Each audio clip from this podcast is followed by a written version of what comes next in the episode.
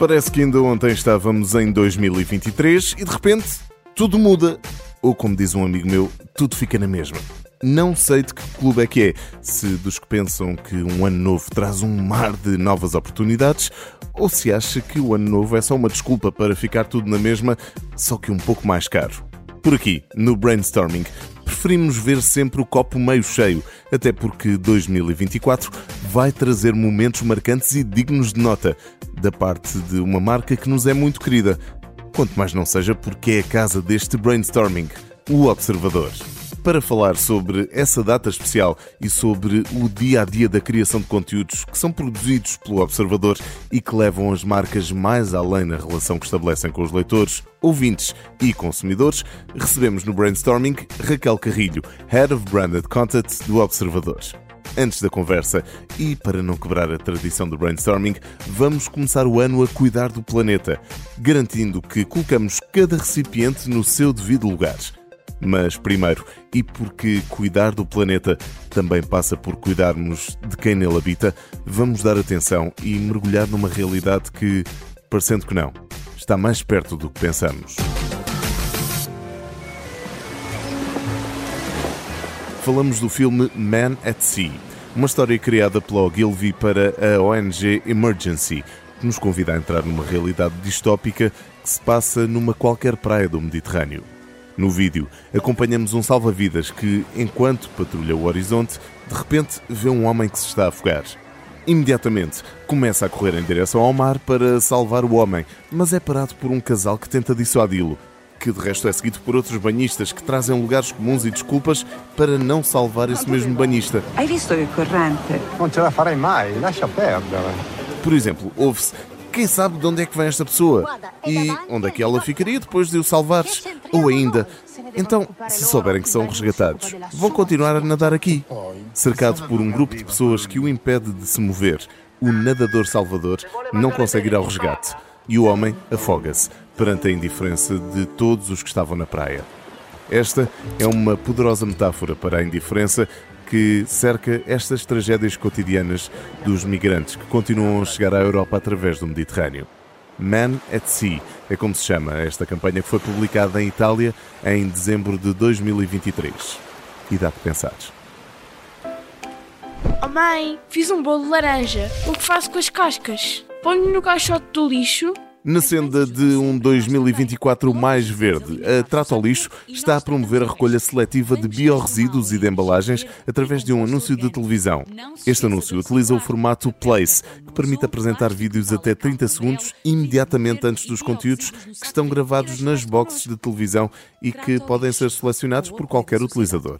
Está no ar desde 14 de dezembro o anúncio da Trato ao Lixo e é transmitido durante 30 dias nos canais do grupo SIC com esta campanha, pretende-se sensibilizar a audiência para a importância da separação dos diferentes resíduos, em particular dos biorresíduos. Isto porque, através de gestos simples, os resíduos alimentares podem ser facilmente separados e, posteriormente, aproveitados e transformados, inclusivamente, em energia elétrica e composto orgânico para a agricultura. A recolha seletiva de biorresíduos é obrigatória já a partir de janeiro deste ano, que agora começa, e esta campanha quer impulsionar o seu aproveitamento. Todos devemos estar cientes do nosso papel enquanto cidadãos responsáveis pela defesa do ambiente. É o que diz Ana Trigo Moraes, a CEO da Sociedade Ponte Verde, e por aqui concordamos.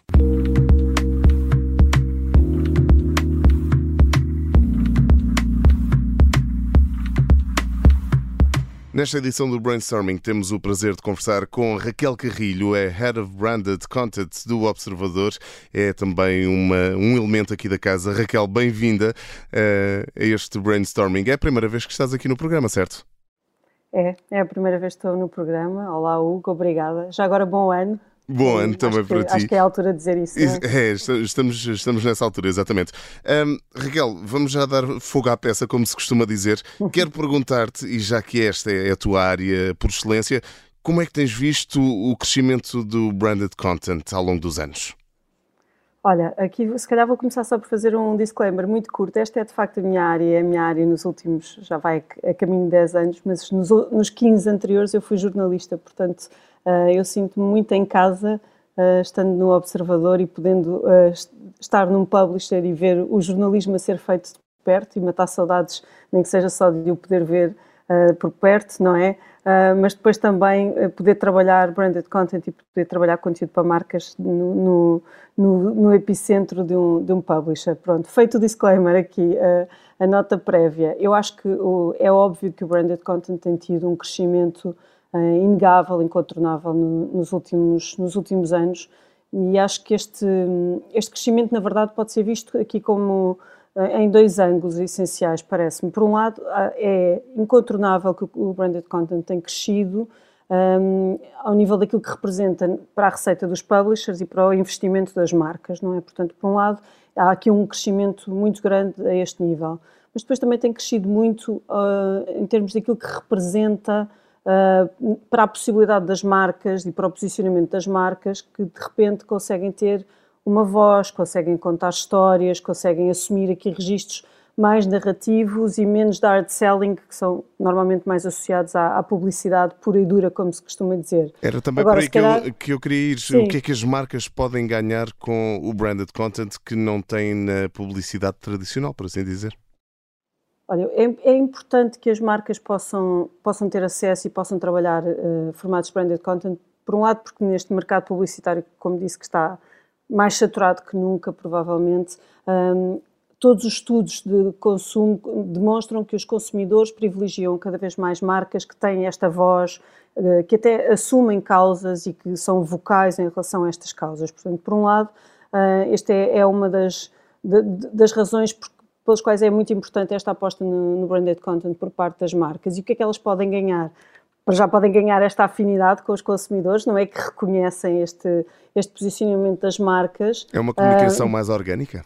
É uma comunicação mais orgânica, claro que sim. É uma comunicação um, em que, de alguma forma, o consumidor se sente mais alinhado ou existe a possibilidade do consumidor se sentir mais alinhado com as marcas e não sentir constantemente que a marca, ou que o único papel da marca ali naquele diálogo um, é, é, de lhe vender alguma coisa, percebes? E portanto, de repente, uh, com o branded content, as marcas estão a investir em awareness, estão a investir em posicionamento, estão a investir em reconhecimento. Agora, também acho que é muito importante, e, e aqui deixa-me só acrescentar isto, que é. Uh, há uma, é, este é um mercado muito voraz, não é? E, portanto, há uma, uma urgência muito grande por parte das marcas, por parte das agências, por parte dos publishers, uh, mas eu costumo dizer que o branded content não é um sprint, é uma maratona uh, e não é de todo uma tipologia de, de projeto que, que aposta ou que, ou que, seja por excelência uma tipologia de projeto que, que, que resulta em conversão, isto é, uma marca que faça um investimento num projeto branded content, por muito bem sucedido que ele seja, na semana a seguir não quer dizer que as suas vendas vão triplicar. Portanto, isto não é uma causa e efeito assim tão imediata como, como se calhar noutros, noutros formatos, eh, eh, como se pode encontrar noutros formatos e noutras, noutras apostas. Se calhar, Agora, é, é, transpondo aqui para, para, para o mundo das relações, não, não podemos olhar para o branded content como um one night stand, mas tem que ser uma relação duradoura, será por aí? É, é uma relação duradoura e é uma relação que quanto mais duradoura é, mais frutos uh, se, se, consegue uh, colher e é uma relação de muito amor, continuando na temática, é uma relação de amor e o amor trabalha-se, não é? Exato. Uh, Raquel, da ótica de quem produz, como é que se consegue manter aqui o equilíbrio entre, por um lado, a promoção das marcas, que, que tem que ser óbvia, mas ao mesmo tempo tem que se contar histórias relevantes e que sejam do interesse do leitor ou do ouvinte. Como é que se consegue aqui manter este equilíbrio? sendo politicamente incorreta, uh, há marcas e, e, há projetos com os quais isto é muito fácil uh, e muito natural até, e há outros que não é assim tanto, é mais desafiante, não é? Portanto, logo o ponto de partida e aquilo, aquilo que é o desafio inicial, há alguns desafios que são aqueles que nós recebemos e pensamos, uau, wow, uh, the sky is the limit, não é? e há outros que depois pensamos, bem, como é que de repente transformamos isto numa história realmente apelativa? Mas, sem dares a eh, receita total, eu quero saber como é que se dá a volta a esses que são mais difíceis. Sim, eu acho que uh, é aqui um, um, equilíbrio entre alguns pilares, uh, um olhar criativo, não é? Um olhar uh, profundamente estratégico em relação àquilo que é a marca, em relação àquilo que é o histórico da marca, aquilo que a marca já, já fez no passado uh, e, e depois aquilo que é o nosso conhecimento, no caso do observador, dos nossos leitores, dos nossos ouvintes, uh, e aqui nesta, nesta conjugação de fatores, uh, conseguirmos encontrar um equilíbrio que, que nos, normalmente nos leva à solução ideal, esperamos nós que seja ideal. Agora, às vezes somos surpreendidos, às vezes há conteúdos e, e, e, projetos que nós pensamos eh, são tão relevantes que é inevitável que os resultados sejam extraordinários e nem sempre são. Uh, e depois há projetos que nós pensamos, hum, será que é assim tão interessante? Uh, até pode ser, mas vamos ver, e que de repente são best-sellers, digamos Raquel, assim. já afloraste aqui uh, a ligação do observador ao branded content. Uh, no que diz respeito especificamente à, à nossa marca, é, é, fundamental fornecermos informação credível ao leitor e aqui também eh, surgem outros desafios. Eh, conjugar eh, a credibilidade com os, com os objetivos editoriais do Observador e depois tudo isto com os objetivos das marcas e colocar tudo isto dentro da mesma receita, o bolo consegue sempre crescer? Uh, nós, quando falamos de branded content e branded content no universo uh, de, um, de um publisher, de um órgão de comunicação social, como é o caso do Observador, um, o, o, o que é primeiríssimo lugar é garantirmos que, que eles não se tocam. Uh, branded content é publicidade. E isto tem que estar claríssimo e nós no Observador fazemos questão de deixar isto claríssimo ah, de todas as maneiras possíveis e imaginárias. Até por respeito para com os leitores e com os ouvintes, certo?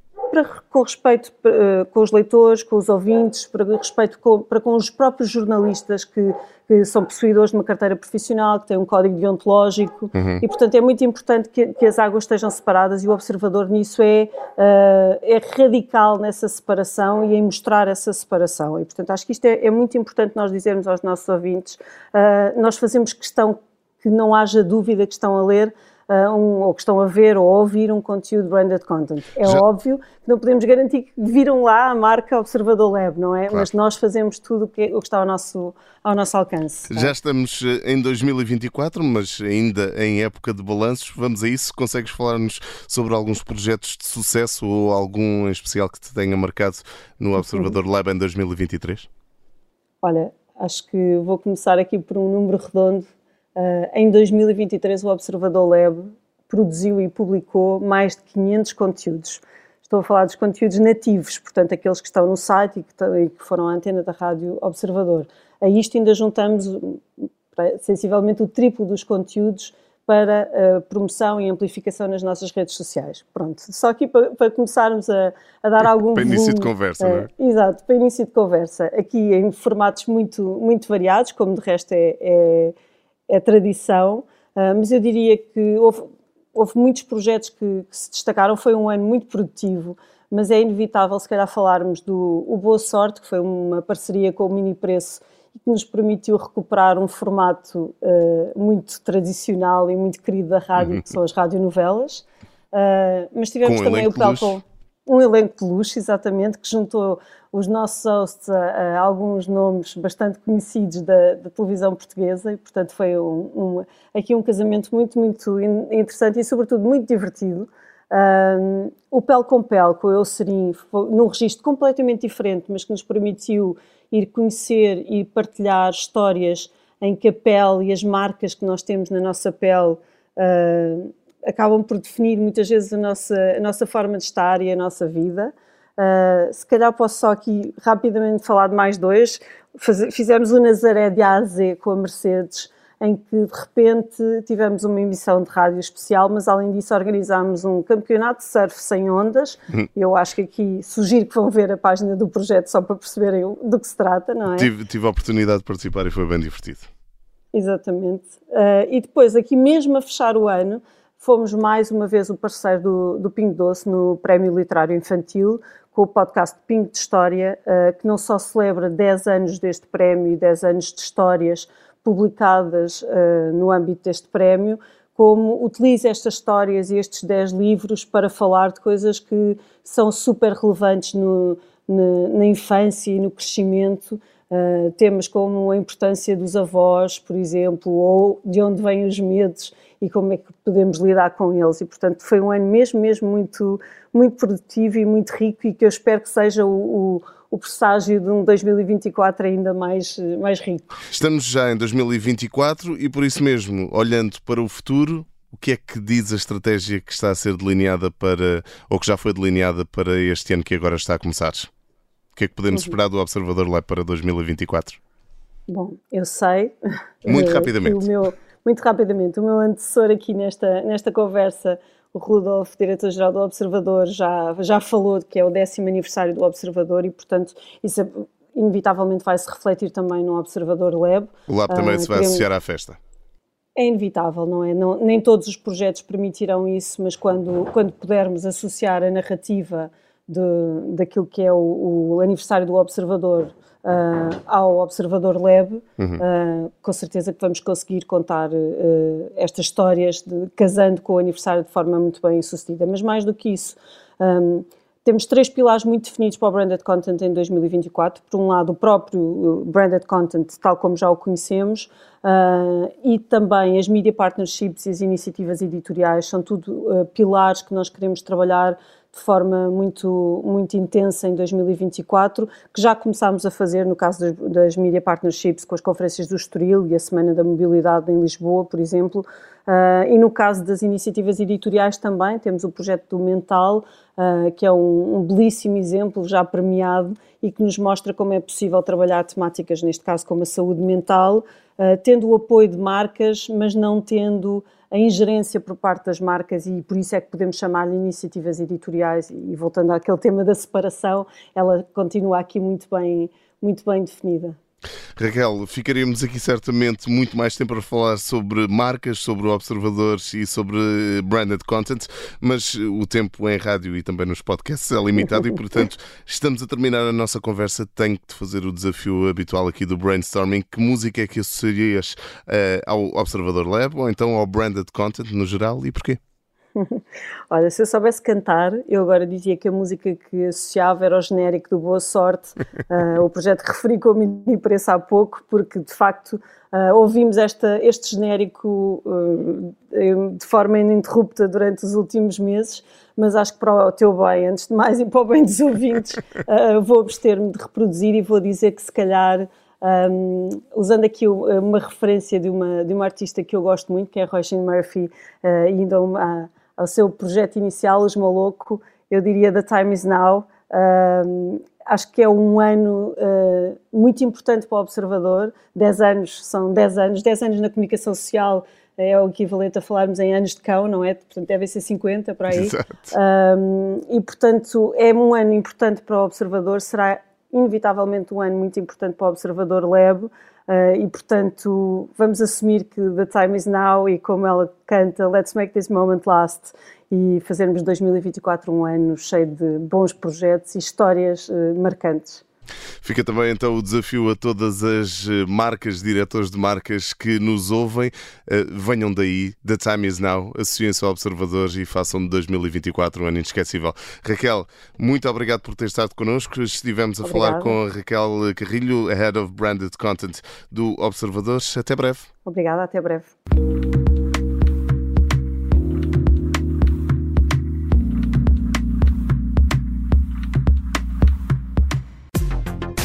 Antes de terminarmos o brainstorming desta semana, temos que revisitar um lugar comum. Ano novo, vida nova. E é sobre essa nova vida dos canais Fox que falamos antes de nos despedirmos. Estes canais, tão conhecidos dos portugueses, já nas próximas semanas passam a chamar-se Star e a The Walt Disney Company Portugal tem várias ativações de marca planeadas para 2024. É também um ano em que promete apresentar 70 novos títulos e mais de 400 séries em exibição nos diversos canais. Por exemplo, no National Geographic há novas temporadas de Mayday Desastres Aéreos, no 24 Kitchen Henrique Sapessoa, Joana Barrios e muitos outros renovaram o contrato para novas temporadas dos formatos que já apresentam e as séries mais vistas em Portugal vão continuar disponíveis nos canais Star como é o caso de Chicago PD, Chicago Med, Fire Country e muito mais. Will and Grace e Seinfeld são dois êxitos das últimas décadas do século passado e também têm regressos confirmados para os canais Star. Vai ainda haver novas temporadas de séries que milhões seguem por todo o mundo, como é o caso de Anatomia de Grey e Station 19. A par dos formatos exibidos, também estão a ser planeados novos eventos e ações de branding no local, soft sponsoring e ainda outros spots criativos. Para o início do ano, foi isto que lhe reservamos, mas para a semana há mais na Rádio Observador às terças-feiras depois das duas e meia da tarde ou a qualquer altura em podcast para ouvir, repetir e partilhar. Eu sou Hugo Silva e conto consigo no próximo Brainstorming. Até lá!